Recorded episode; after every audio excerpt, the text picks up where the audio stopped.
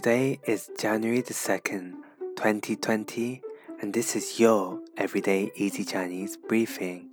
Hi everyone, this is Lin Lao Shi from Everyday Easy Chinese, and in each episode, we will go through one word of the day and practice how to use this word in different phrases and sentences.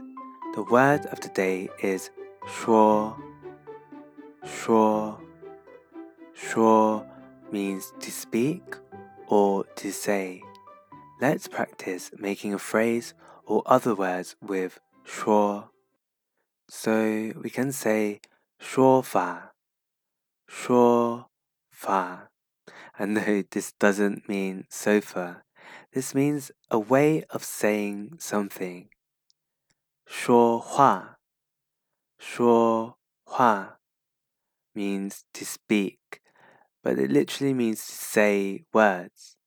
And we also have 难说,难说, which means hard to say. So let's expand on these and create sentences with them.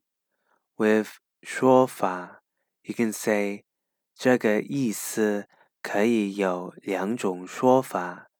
这个意思可以有 两种说法。This meaning can be said in two ways. With 说话, you can say, for example, 我在说话。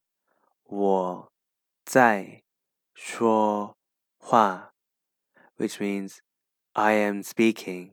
You can use this if someone might be interrupting you when you are in the middle of speaking. You can say 我在说话. I'm speaking right now. With 难说, when someone asks you for an opinion on the result of something that you think is still up in the air and you're quite uncertain, you can say 现在还很难说。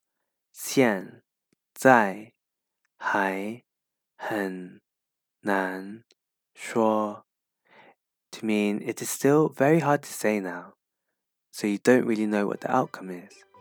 So now it is your turn to think of your own phrases and sentences using the word of the day, 说. Head over to our forum on our everydayeasychinese.com website to see the examples used in this episode written out and let us know what you have come up with. Remember, little steps made to practice every day will help you become a fluent Chinese speaker. See you tomorrow.